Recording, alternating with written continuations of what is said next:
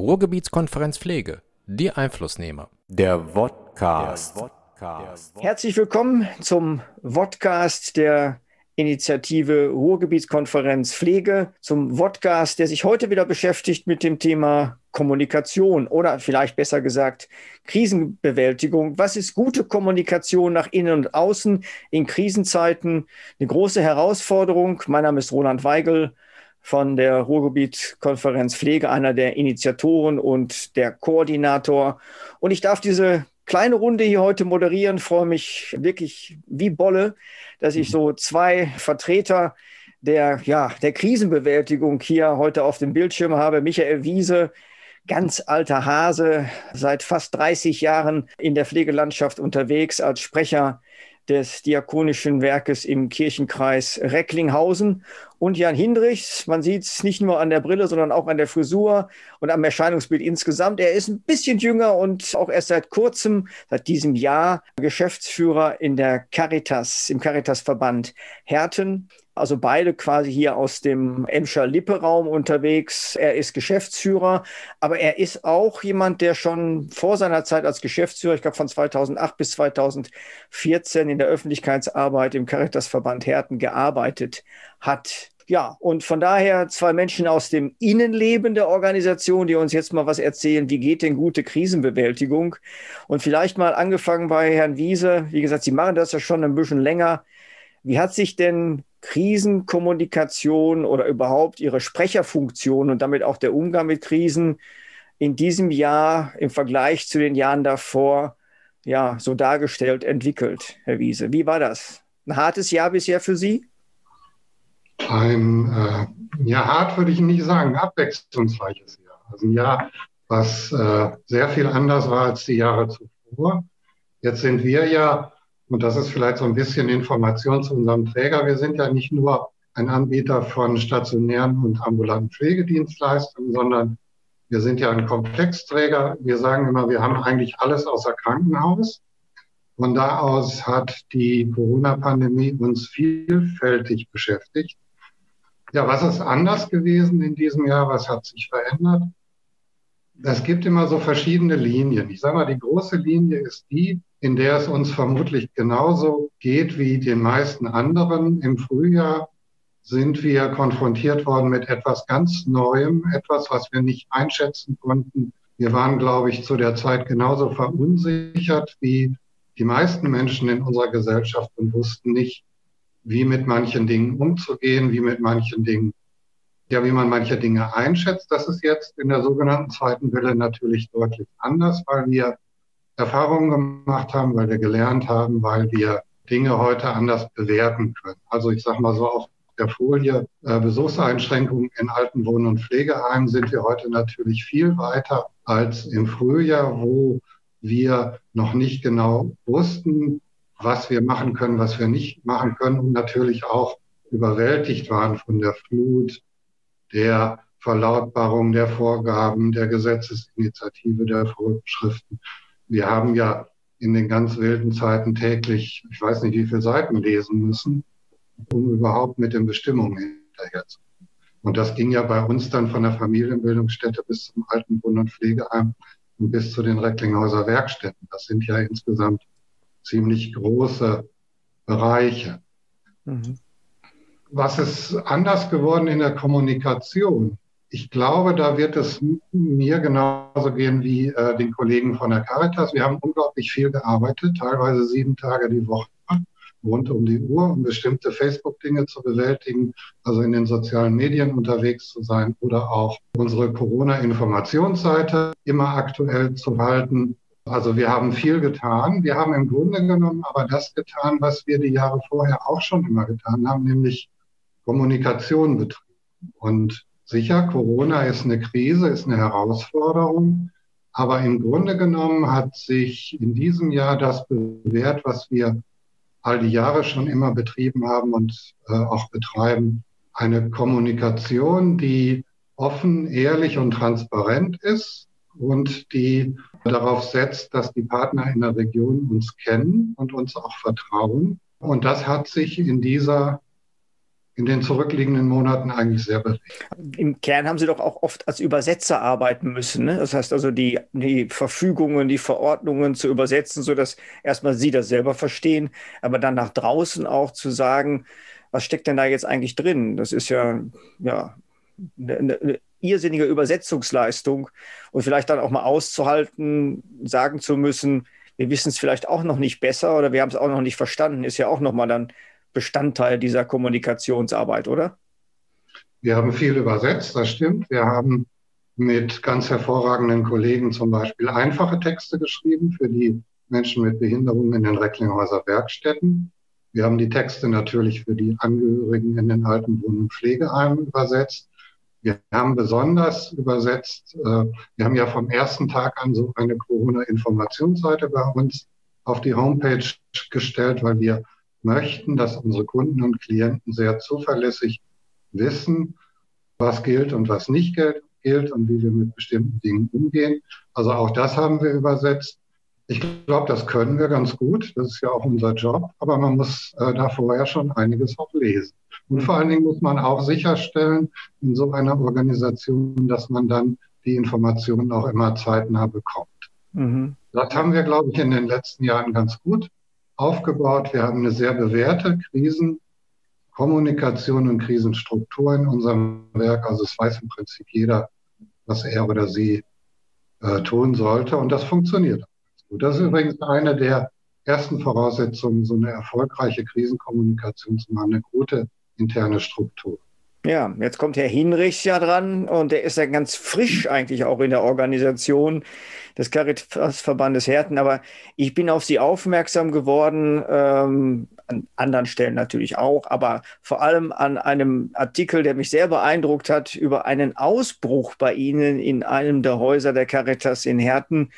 Und ähm, ja, da habe ich mir gedacht, dem Mann musst du mal fragen, wie geht denn eigentlich sowas, dass man ja aus der Hüfte heraus oder ist das vielleicht auch mehr als aus der Hüfte heraus äh, eine solch interessante, gute Pressearbeit macht? Wie geht man mit einem Ausbruch von Corona in diesen Zeiten um, wenn man dann die Presse vor der Tür stehen hat, Herr Hinrichs? Sowas kann man natürlich nur bedingt planen, ne? die gute Struktur, die Herr Wiese vorhin angesprochen hat. Ähm, das hilft natürlich. Vielleicht ganz kurz im Caritas-Verband. Wir sind ja eben Verband für die Stadt Herten hier, also hier eben auch lokal verortet, jetzt auch schon seit fast 50 Jahren, was uns grundsätzlich, glaube ich, trägt und auch ausmacht, ist natürlich die Orientierung in die Stadt hinein, die Verantwortung für die Stadtgesellschaft, dass wir mit sehr vielen Menschen, ob das jetzt äh, unsere Kunden, Klienten sind, ob das Partner sind, ob das Kommunalpolitik sind, ob das Unternehmen sind, Ehrenamtliche, die sich engagieren, einfach in guten Beziehungen stehen. Ähm, das macht natürlich auch viel Kommunikation schon mal erstmal aus, auf die wir sehr bauen konnten. Und dann ist das natürlich eine, eine besondere Situation, und deswegen, glaube ich, hat sich das natürlich nochmal zugespitzt, jetzt auch einfach hier bei uns in Herten, dass wir von einer besonderen Herausforderung standen, dass wir einfach viele Infektionszahlen plötzlich in der Einrichtung hatten, die wir unter anderem aber eben auch durch den Einsatz von Schnelltests, also durch unser Handeln, durch eben frühes, äh, frühes Einsetzen dieser Schnelltests dann tatsächlich auch ähm, selber identifiziert haben. Ähm, und das ist natürlich das Gute auch, dass man vielleicht dann manchmal schon mal ein, zwei Tage Vorsprung hat mit der internen Situation, bevor man dann eben auch jetzt speziell in die Öffentlichkeitsarbeit, in die Pressearbeit dann geht. Und ja, meine Erfahrung ist so ein bisschen natürlich aus der Hüfte heraus. Auf der anderen Seite, genau, haben Sie ja gerade auch schon gesagt, hatte ich natürlich schon mal Presse-, Öffentlichkeitsarbeit, Erfahrung, habe mich theoretisch damit ausgesetzt im Studium, dann habe Fundraising-Hintergrund, ähm, sodass wir natürlich auch viel über Kommunikation schon ja gelernt haben und auch das angewendet haben, was natürlich dann auch in der Krise nicht grundsätzlich anders ist. Und das, was Herr Wiese aber vorhin auch sagte, ich glaube, das, was vielleicht immer gelten sollte, ist aber natürlich auch das, was dann auch ähm, ja, in so einer zugespitzten, dramatischen, zeitlich kritischen Situation auch mal nochmal trägt, ist ähm, ja erstmal diese Kommunikation anzunehmen, nicht versuchen, sie zu vermeiden, zu unterbinden, dem aus dem Weg zu gehen, sondern wirklich auch anzuerkennen, dass es dort ein Interesse gibt, darüber zu, zu sprechen, informiert zu werden, Unsicherheiten gibt, Unklarheiten gibt, Wünsche gibt von unterschiedlichen Zielgruppen und ähm, genau da wirklich auch dann ja die Kommunikation zu suchen, die Auseinandersetzung zu suchen und dann ja nicht nicht hysterisch an der Stelle zu werden, sondern ähm, eine gewisse Sachlichkeit reinzubringen. Ich glaube auch da vielleicht nochmal die die Chance zu nutzen, die wir vielleicht dann auch als Geschäftsführung, aber auch einfach, wenn man schon lange auch im äh, Geschehen ist, ja die die unterschiedlichen Perspektiven, die Komplexität, die unterschiedlichen Ansprüche auch mitzunehmen Und ähm, genau, also erstmal wirklich da hineinzugehen in die Kommunikation, vielleicht auch ein Stück das zur Chefsache nochmal zu machen, also eben auch dort zu zeigen, ja, das ist hier eine besondere Situation, es ist eine große Herausforderung, aber ähm, das ist einfach auch gerade wichtig. Wir arbeiten, stehen da, ne, Sie haben das vorhin gesagt, Herr Wiese, sieben Tage die Woche, also auch zu allen Uhrzeiten, zu allen Tageszeiten zur Verfügung, aber eben auch dann, dass Leute ja sich verantwortlich machen und dann auch ähm, ja zum einen ansprechbar sind, dass man sich dort nicht, nicht wegduckt oder ver, versteckt, verleugnen lässt, sondern wirklich auch diese Kommunikation sucht und auch in Kommunikation tritt und eben dann, ja, glaube ich, eine, eine Transparenz reinbringt, eine Ver Transparenz reinbringt, eine Verbindlichkeit reinbringt, eine Klarheit auch reinbringt, unterschiedliche Perspektiven reinbringt, was ja häufig dann auch einfach passiert, ähm, dass ja einfach Sachen und Sachverhalte reduziert werden, verkürzt werden. Und ähm, das ist, glaube ich, was, was ich jetzt generell aus Überzeugung mitbringe, aber auch für Kommunikation einfach für sehr wichtig halte und das dann auch in dieser Situation angewandt habe. Das heißt, Sie haben den Faden auch nicht abreißen lassen. Äh, das sind Sie fortlaufend eigentlich auch in Verbindung dann mit den Redaktionen äh, der Zeitung. Ich meine, so viele Zeitungen und Redaktionen, auch Radio und solche Dinge gibt es ja mittlerweile auch im Ruhrgebiet, auch gerade im, im Schalippe-Bereich nicht mehr. Haben Sie da den, den Faden aufrechterhalten? Ähm, also man muss dann, glaube ich, noch mal immer so ein bisschen gucken, wer hat auch welches Interesse. Und ich mhm. verstehe gut, dass natürlich auch die Öffentlichkeit, was ja dann die Vertreter, die Redakteure sind, dort natürlich auch viele ihre Leserinnen, ihre Leser ähm, zu berichten Interesse haben. Deswegen auch da natürlich Informationen weiterzugeben wo wir dann auch im Nachhinein nochmal telefoniert haben ich, oder auch gesprochen haben. Ich glaube nicht, dass es dann immer zielführend ist, alles auch äh, in der breiten Öffentlichkeit auszutragen, sodass wir das auch von unserer Seite dann einfach ein Stück ja, moderat gehalten haben. Nicht jede, jede Entwicklung, jede Neuinfektion, ähm, jede Situation, die ja dann auch häufig sehr emotional ist, wenn Menschen auch versterben an Corona, ist, glaube ich, dann nicht unbedingt jedes Mal eine Nachricht wert. Auf der anderen Seite, ähm, genau, dort transparent zu sein, eben auch ähm, die, die Information auch weiterzugeben. Das haben wir dann auch weitergemacht, waren ja auch für unterschiedliche Zeitungen und Redakteure ansprechbar. Auf der anderen Seite ist natürlich dann äh, was noch viel wichtiger ist meiner Meinung nach und was wir dann auch sehr intensiv gemacht haben und damit den Faden nicht abreißen lassen, ist wirklich die Kommunikation nach innen beziehungsweise eben auch zu, ja, Sie haben das ja auch gesagt, Herr Wiese, zu unterschiedlichen Stakeholdern, würde man, glaube ich, heute sagen. Ob das die äh, Kunden sind, ob das die Angehörigen sind, ob das die Bewohner sind, ob das die Mitarbeiter sind, ob das wirklich Partner sind, die für uns eine wichtige Rolle spielen, mit denen wir zusammenarbeiten, mit denen wir gemeinsam in Trägerschaft zum Beispiel sind oder in anderen Projekten gemeinsam zusammenarbeiten. Also da eben auch in alle Richtungen, ähm, ja, diese Informationen zu geben. Und da, glaube ich, kann man fast nicht genug kommunizieren, gerade in solchen herausfordernden Situationen, weil sich natürlich einfach viele auch so die Frage stellen, ja, wie geht es jetzt weiter? Wie sieht es am nächsten Tag aus? Klappt das gut? Greifen die Maßnahmen? Und da diese Unsicherheiten, diese Sorgen, manchmal auch Mitgefühl. Also es war ja auch nicht alles nur kritisch in so einer Krise, so haben wir auch viel positives Feedback dann nachher für unsere Berichterstattung bekommen, dass wir eben auch Informationen weitergegeben haben, dass wir da klar waren, dass wir reflektiert waren, dass wir ähm, transparent waren.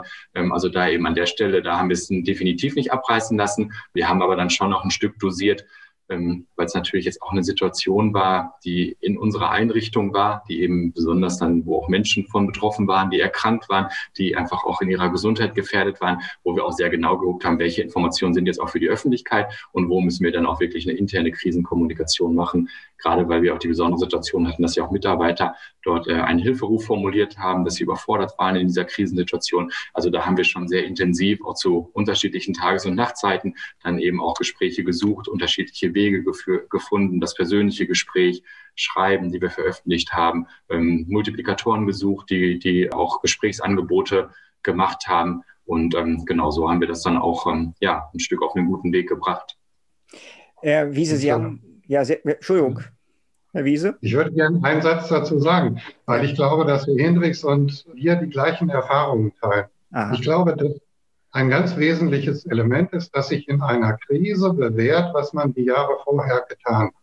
Also wenn man in einer Region dafür bekannt ist, und ich glaube, das gilt sowohl für die Caritas in Herten als auch für uns, dass man zuverlässige Informationen zur Verfügung stellt, dass man ein vertrauensvoller Ansprechpartner ist und dass man dann da ist, wenn die Journalisten einen brauchen für äh, für eine Auskunft. Das ist die Grundlage, dass einem die Partner in der Region auch in der Krise vertrauen. Das ist so ein ganz wichtiger Punkt. Ich glaube, das kann man über Jahre aufbauen und das ist auch sehr sinnvoll, das zu tun. Das Zweite ist, das hat Herr Hinrichs auch gesagt, das habe ich bei uns genauso erlebt. Proaktiv kommunizieren. Also nicht darauf warten, dass jemand anruft, anruft aus der Redaktion und sagt, was ist eigentlich da bei euch los? Wir haben das zum Beispiel, und wahrscheinlich hat der Herr Hendricks das auch so gemacht, wir haben uns von uns aus an die Redaktion gewendet und haben gesagt, wir haben in dem Wohnheim XY eine Infektion oder wir haben in unserem alten Wohn- und Pflegeheim diesen Vorfall oder diese Kita muss geschlossen werden, weil es die und die Vorfälle gegeben hat. Und das ist uns auch zurückgespiegelt worden aus den Redaktionen, dass die Kollegen das als sehr wichtig empfunden haben. Und das war die Basis für alle weitere Kommunikation, weil sie von vornherein sicher sein konnten, dass wir ihnen keinen Unsinn erzählen, sondern das, was ist, in einer vernünftigen Form verpackt. Mhm. Okay, ich würde gerne mal den Blick auf nochmal eine andere Perspektive richten, nämlich, äh, ich glaube, Herr Wiese, Sie haben es vorhin mal ganz kurz im Nebensatz angesprochen. Sie waren auch auf Facebook unterwegs und das ist ja, glaube ich, eine neue Dimension, wenn wir über Pressearbeit sprechen. Gut, ist das das eine. Das andere ist, wenn wir über die sozialen Medien sprechen, über Facebook sprechen, da den, ich will jetzt mal lax formulieren oder ein bisschen flapsig formulieren, den Deckel drauf zu kriegen oder den Deckel drauf zu halten, vielleicht überhaupt erstmal mitzukriegen, dass über einen gesprochen wird.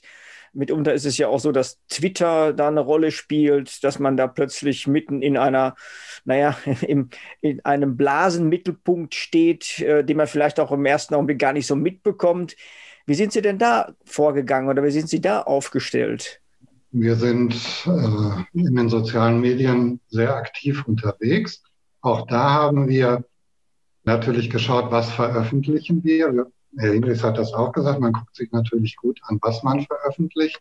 Aber wenn man etwas veröffentlicht, dann muss man auch am Start sein, dann muss man sich die Verläufe angucken und dann muss man auch angemessen reagieren. Und das auch, ob es Samstagnacht oder Sonntagmorgen ist. Also wenn man das eine macht, muss man das andere dann auch machen. Mhm. Und also das ist ja immer so zwiegespalten. Also es gibt ja einen Teil der Menschen, die, die geben dann Kommentare ab, die, ja weiß man auch nicht so richtig warum. Äh, und andere unterstützen einen dann ja auch. Ich glaube, also meine Lehre ist eigentlich, man muss aufmerksam sein, man muss es gut verfolgen, man muss äh, vernünftige Antworten geben, man muss ordentlich kommentieren und man muss sich vorher überlegen. Herr Hindrich, Sie haben gerade gesagt, Sie hatten ja dann auch eine entsprechende Meldung, eine Überlastungs- oder Belastungsmeldung der Mitarbeitenden. Sowas zieht ja dann auch sehr schnell in den sozialen Medien seine Kreise. Haben Sie das erlebt? Also nicht so, so massiv. Ähm, also was natürlich wichtig ist, glaube ich, in solchen Situationen, aber auch was grundsätzlich dann einfach auch gilt, gerade für Social Media, dort auch natürlich eine, eine Präsenz dann auch zu haben. Also einfach auch eine Entwicklung zu beobachten, zu gucken, wie entwickeln sich Meldungen, welche Reichweiten haben sie, welche Kommentare kommen, welche Reaktionen kommen, dass das natürlich nicht eine, Einbahnstraße ist, was Kommunikation in der Regel ja auch nicht ist, was natürlich über manche Kanäle nochmal, wo man nicht so die Kommentierfunktion, nicht die Teilfunktion hat, natürlich nicht so stark funktioniert erstmal, ne, wie wir so früher vielleicht Presseöffentlichkeitsarbeit auch gemacht haben. Da hat man halt einen Artikel rausgegeben, der wurde veröffentlicht und dann ja musste man ja schon sehr suchen, ob es eine Reaktion gab. Das ist natürlich jetzt wirklich auch ähm, ja gerade zum Beispiel auf Facebook deutlich schneller, deutlich kurzweiliger, auch zu unterschiedlichen unterschiedlichen Tages- und Nachtzeiten.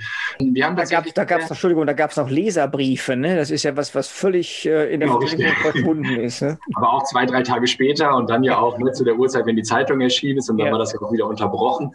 Ähm, genau. Und ähm, dann aber ist auch da haben wir jetzt die Erfahrung gemacht, ja, man hat immer die Situation, dass klar auch kritische Stimmen kommen, was ja auch durchaus ähm, in Ordnung ist. Ich, ich sehe ja Kritik auch immer als äh, hilfreiches Instrument, wirklich ähm, um Feedback zu bekommen, vielleicht auch auf Situationen aufmerksam zu werden, wo es nicht so rund läuft, die Chance zu haben, zu lernen und das weiterzuentwickeln. Manchmal sind es aber auch einfach ja haltlose und äh, auch unqualifizierte Aussagen. Da haben wir aber wenig ähm, Erfahrung mitgemacht tatsächlich. Jetzt gerade irgendwie über unsere Kanäle auch, dass das massiv war, konnten, kann ich nicht sagen oder kann ich nicht äh, so weitergeben, sondern wir haben da eher auch gemerkt, auch da lohnt es sich einfach, glaube ich, welche Berichterstattung man auch sonst so hat oder welche Art, welche, welche Kultur der Kommunikation vielleicht man auch pflegt, wenn man sonst eben auch sehr sachlich, vertrauenswürdig, informativ ist, nicht so reißerisch, populistisch, ne, vielleicht so sensationshaschend, dann ähm, ist das auch eher nicht so vielleicht das Umfeld, die Leute, die man auch ähm, dann über sein Profil halt in seinem Freundesbekanntenkreis.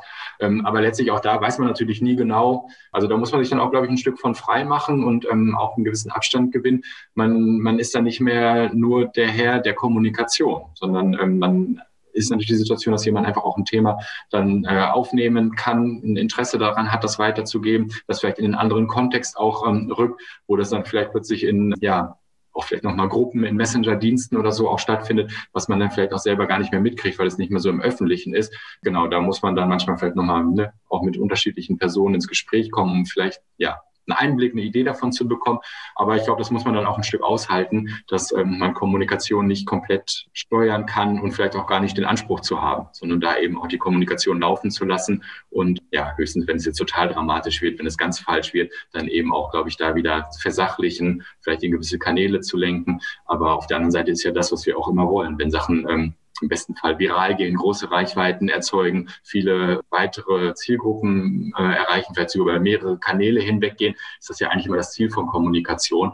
Und so ist es, glaube ich, dann eher in der Frage nochmal der Krise, wie, ähm, genau, ist man dann selber ein Teil dieser Kommunikation und welchen Input bringt man nochmal mit rein? Ja, der, der Kollege von Berswort Wallrabe, mit dem wir schon mal einen Podcast zum Thema Krisenkommunikation gemacht haben, hat damals Klaus Kinski zitiert, der mal gesagt haben soll, wer mich kritisiert, bestimmt immer noch ich. Die Zeiten scheinen aber vorbei zu sein, dass sie das noch bestimmen können, wer sie kritisiert. Aber sie müssen mit der Kritik, die da geäußert wird, halt eben auch umgehen können. Ne? Ich glaube, Klaus Kinski hat gesagt, wer mich beleidigt. Den Aber wer mich beleidigt, Entschuldigung. Ja, ja. stimmt, Sie haben recht, wer mich beleidigt. Das, das finde ich ist, glaube ich, der große Unterschied. Ja. Ich bin ein, also Herr Hinrichs hat das auch gesagt, ich bin ein großer Freund von konstruktiver Auseinandersetzung. Und ich bin zutiefst davon überzeugt, dass das, was ich tue, nicht fehlerhaft ist. Also ich bin immer dankbar für gute Hinweise. Ich bin dankbar für eine gute Kommunikation, die ja die immer verschiedene Aspekte berücksichtigt. Ich habe gelernt, dass ich nicht alles weiß und dass es immer wichtig ist, dass andere Menschen mich auf äh, Dinge hinweisen. Äh, da, wo es unfair wird oder da, wo es in haltlose Beschimpfungen ausartet. Also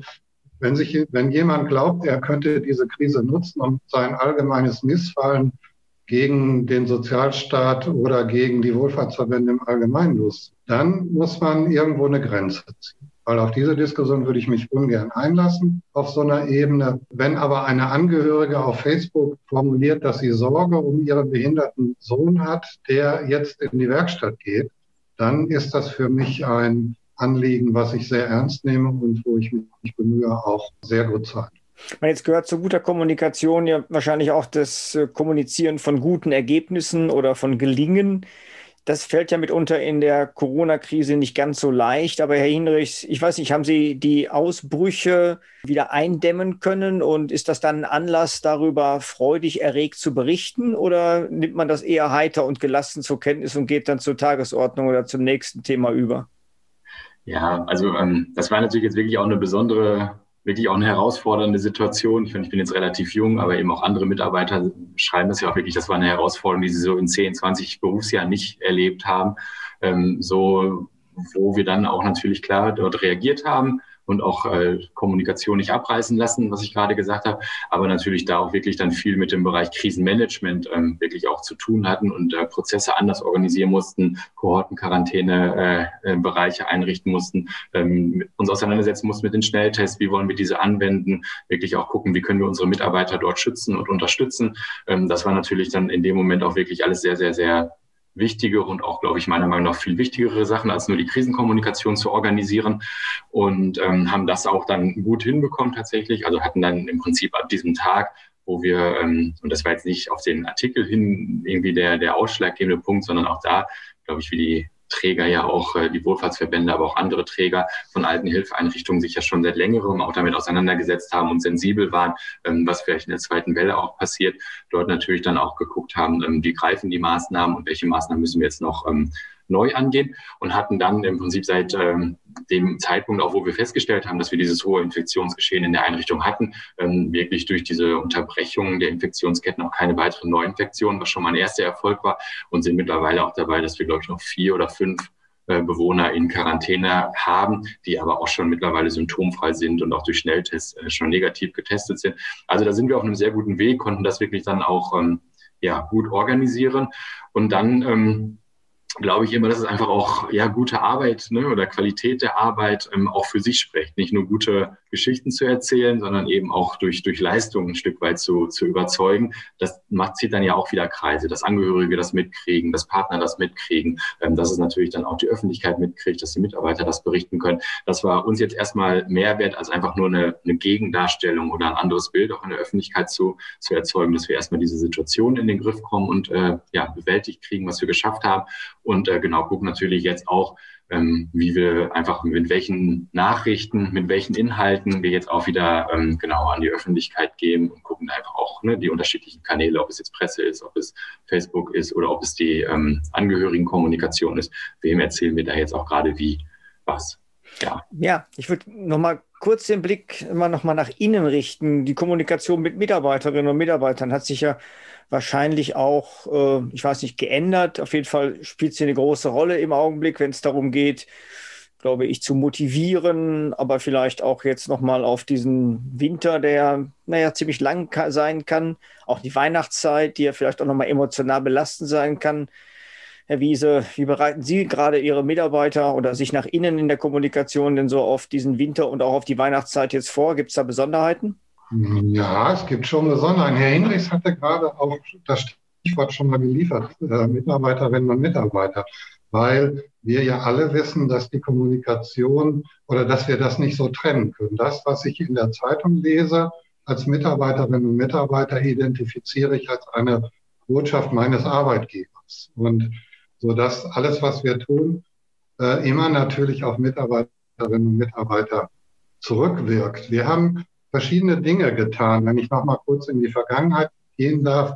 Wir haben äh, sehr am Anfang im Frühjahr eine digitale Plattform für unsere Mitarbeitenden eingeführt, eine sogenannte Diakonie-App, die ausschließlich für Mitarbeiterinnen und Mitarbeiter ist und wo wir die Möglichkeit haben, direkt mit Mitarbeitenden zu kommunizieren. Wir haben das beschleunigt im Frühjahr. Wir waren schon ein bisschen unterwegs, haben das dann aber beschleunigt, haben die Erfahrung gemacht, die Mitarbeitendenkommunikation ist sehr wichtig und man muss die geeigneten Kanäle haben, um Mitarbeiterinnen und Mitarbeiter auch zu erreichen, manchmal vielleicht auch vor der Presse zu erreichen. Also den Mitarbeitenden auch die Botschaft zu senden, du bist immer gut informiert von deinem Arbeitgeber, du weißt immer ganz klar, äh, was jetzt gerade los ist. Und unsere Geschäftsführung hat dieses auch genutzt, natürlich, um sich angemessen zu bedanken für die viele Arbeit, die auf ganz, ganz vielen Ebenen natürlich unglaublich vielfältig geleistet wird. Also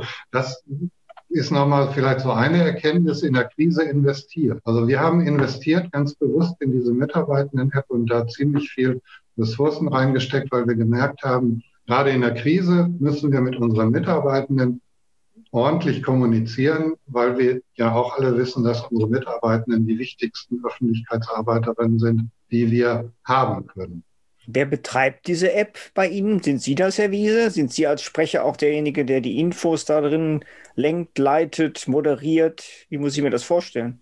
Ja, und das ist das Tolle bei dieser App. Wir haben äh, im Prinzip unsere Kommunikation auf ganz neue Beine gestellt. Wir sind davon weg, also wir sind heute davon weg, äh, ich sage das mal ein bisschen schematisch von oben nach unten zu kommunizieren. Diese App funktioniert so, es gibt verschiedene Kanäle, es gibt zum Beispiel diesen Kanal Aktuelles aus dem Diakonischen Werk. Und jeder Mitarbeiter, jede Mitarbeiterin kann dort etwas hineinschreiben. Das heißt, es besteht die Möglichkeit, eine Diskussion zu eröffnen über bestimmte Dinge, äh, die ganz breit gestreut ist und die nicht von einer Stelle, zum Beispiel von der Öffentlichkeitsarbeit oder von der Geschäftsführung, alleine gespeist wird. Aber immer mit Klarnamen. Immer mit Klarnamen und äh, ich habe äh, in den letzten Wochen häufiger gesagt, wir haben unsere Kommunikation, unsere interne Kommunikation äh, demokratisiert, sodass jeder die Möglichkeit hat, da mit zu kommunizieren. Das ist nicht ohne Ängste und auch nicht ohne Vorbehalte abgegangen. Ich kann jetzt nach ein paar Monaten der Arbeit sagen, das ist genau der richtige Weg. Also Menschen ernst nehmen, Menschen ordentlich zu informieren, Menschen die Gelegenheit geben, Fragen zu stellen, das ist der richtige Weg, äh, intern zu kommunizieren. Und äh, ich bin sehr froh, dass äh, wir das geschafft haben, dass wir seit Frühjahr bis heute, wir haben inzwischen zwischen 50 und 60 Prozent unserer Mitarbeiter, die bei dieser Diakonie-App mitmachen, also sie zumindest lesen. Das sind nicht ganz so viele, die auch schreiben, aber die Zahl der Beiträge erhöht sich. Das ist die moderne Mitarbeiterzeitung, oder? Das ist die moderne Mitarbeiterzeitung, aber das ist viel mehr als eine Mitarbeiterzeitung, ja. weil ich kann, ich kann auf ganz andere Art und Weise innerhalb äh, unseres Werkes miteinander kommunizieren. Ich kann Themen reingeben, ich kann Themen diskutieren, ich kann Abstimmungen machen über bestimmte Dinge, aber es kann auch äh, die Altenpflegerin morgens äh, schreiben, ich bin heute zum Dienst gekommen und dann ist mir das und das passiert und geht es anderen auch so. Und äh, es wird nicht reglementiert, es wird nicht gesteuert und es, es wird auch nicht beurteilt, sondern man begibt sich so auf einen gemeinsamen Weg. Ich finde, dass, also meine Erfahrung ist, dass das genau der richtige Weg war, äh, in dieser Krise nach innen zu kommunizieren. Herr Hinrich, machen wir, hm? ja, machen Sie ruhig weiter, Herr Hiese. Ich wollte Sie nicht unterbrechen. Das machen wir im Winter. Im Winter machen wir genauso weiter wie äh, im Sommer. Wir unterstützen unsere Mitarbeiterinnen und Mitarbeiter in all dem Tun. Und das muss man, glaube ich, auch sehr ernst nehmen. Ich habe in den vergangenen Monaten Menschen kennengelernt, die sich über die Maßen engagiert haben. Also ich bin begeistert von Menschen, die mir begegnen, äh, auch, auch und gerade in den alten Wohn- und Pflegeheimen, die einen super tollen Job gemacht haben und die das mit einem, wie ich finde, unheimlichen Selbstverständnis gemacht haben. Also ich habe vor kurzem mal mit Kolleginnen gesprochen, die mir sehr deutlich gesagt haben, wir sind Profis, wir wissen, was wir machen und äh, das können wir auch in der Krise. Wir haben immer schon auch mit anderen äh, Infektionen in unseren Häusern gelebt. Wir wissen, wie es geht. Und äh, wir wissen auch in der Corona-Krise und die Menschen, die bei uns wohnen, die Angehörigen können sich darauf verlassen, dass wir das gut machen.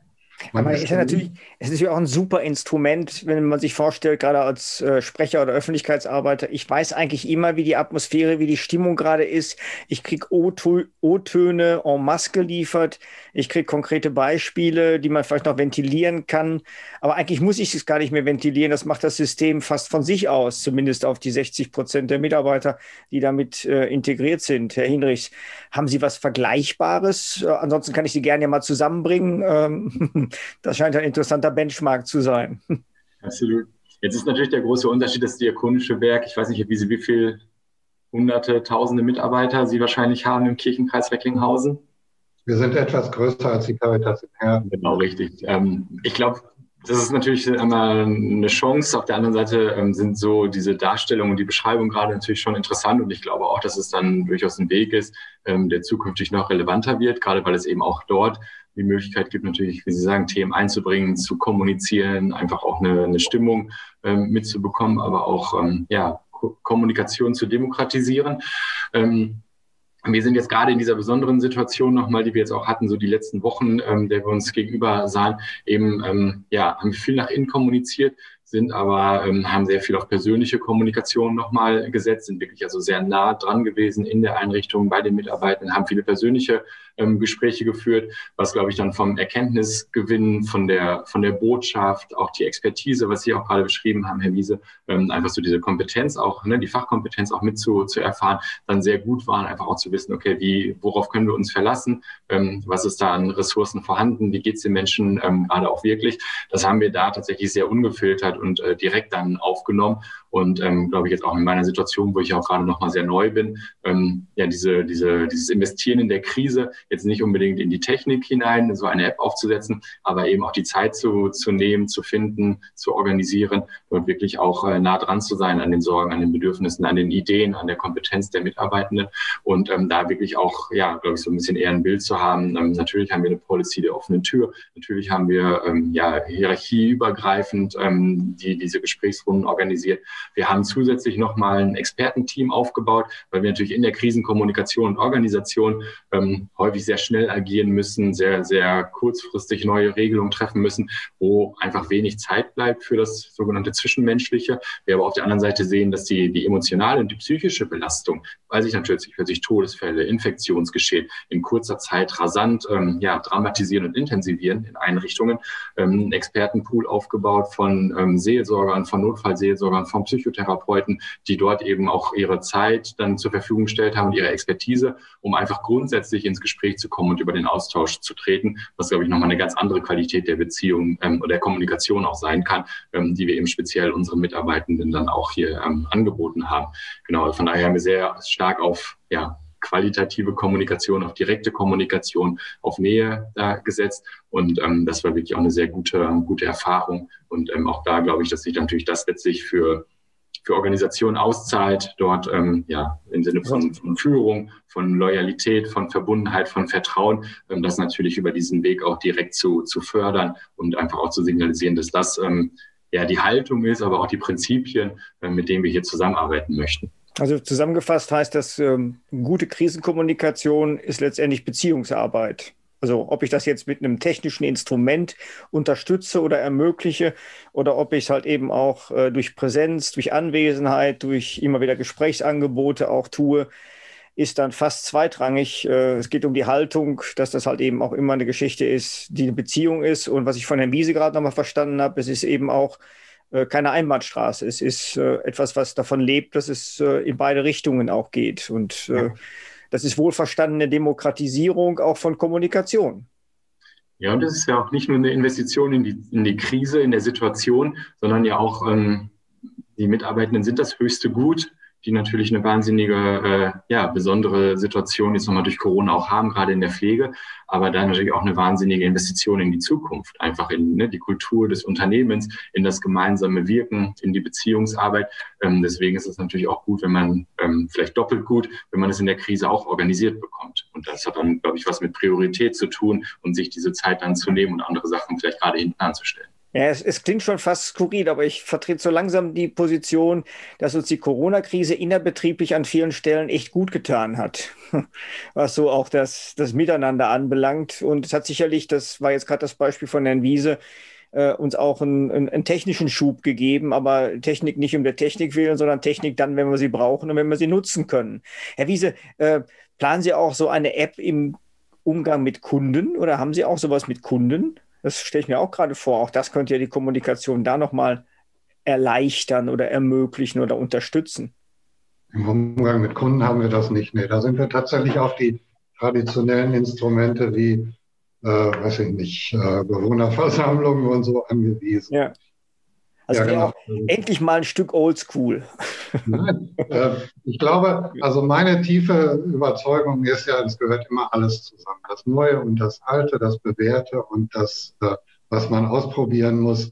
Von da aus würde ich das auch nie als Gegensatz sehen. Und ich glaube auch, dass eine Krise immer die Dinge äh, nach vorne bringt, die, die man schon lange angelegt hat. Also die Krise bringt keine neuen Dinge sondern wenn ich eine gute Unternehmenskultur habe, wenn ich eine gute Kommunikation zu den örtlichen Medien gepflegt habe, wenn ich als Anbieter dafür bekannt bin, dass ich den Leuten keinen Unsinn erzähle, sondern dass sie sich auf meine Informationen verlassen können und dass ich ein Anbieter bin, der seine Verantwortung gegenüber den Menschen ernst nehme, dann kann ich in der Krise darauf aufbauen weil die Menschen mir nicht grundsätzlich misstrauen, weil sie keine Befürchtung haben, dass ich mit irgendwas hinterm Berg halte. Deswegen, für mich gilt ja immer der Satz, und der gilt besonders in der Krise, wir haben nichts zu verstecken, wir machen äh, unsere Arbeit gut, äh, wir können das, was wir machen, wir können auch erzählen, warum wir was machen. Und im Zweifelsfall machen wir auch Fehler, aber auch darüber kann man reden. Okay, ich bedanke mich an dieser Stelle und ähm, möchte Ihnen allen Zuhörerinnen und äh, Zuhörern und Zuseherinnen und äh, Zuschauerinnen und Zuschauern draußen an den Geräten ja einen, einen, einen hoffentlich interessanten äh, oder interessanten Nachgang, eine Nachbetrachtung dieser Runde nochmal anempfehlen. Äh, weil, also ich fand das jetzt ein super tolles, sehr praxisnahes Gespräch und ich fand, sie haben beide unglaublich viel erzählt, was für mich zumindest in der Form, in der Tiefe auch neu war. Und ich glaube, dass wir voneinander, miteinander ganz viel lernen können. Dafür haben wir die Ruhrgebietskonferenz Pflege ja auch auf den Weg gebracht. Und ich möchte mich bei Ihnen beiden, Herr Wiese, mit dieser langjährigen Erfahrung, in der Sie so viele Dinge jetzt auch, glaube ich, im Wandel erlebt haben. Und der Hinrichs, der jetzt gerade so quasi ins kalte Wasser geworfen worden ist, hatten wir hier ein wunderschönes Spannungsverhältnis heute zusammen. Ich bedanke mich bei den beiden Herren und ja, wünsche allen erstmal noch einen schönen Resttag und bin mir sicher, wir hören uns wieder und bleiben auch im Gespräch, weil das habe ich gelernt, das gehört zu guter Kommunikation, im Gespräch bleiben. Glück auf.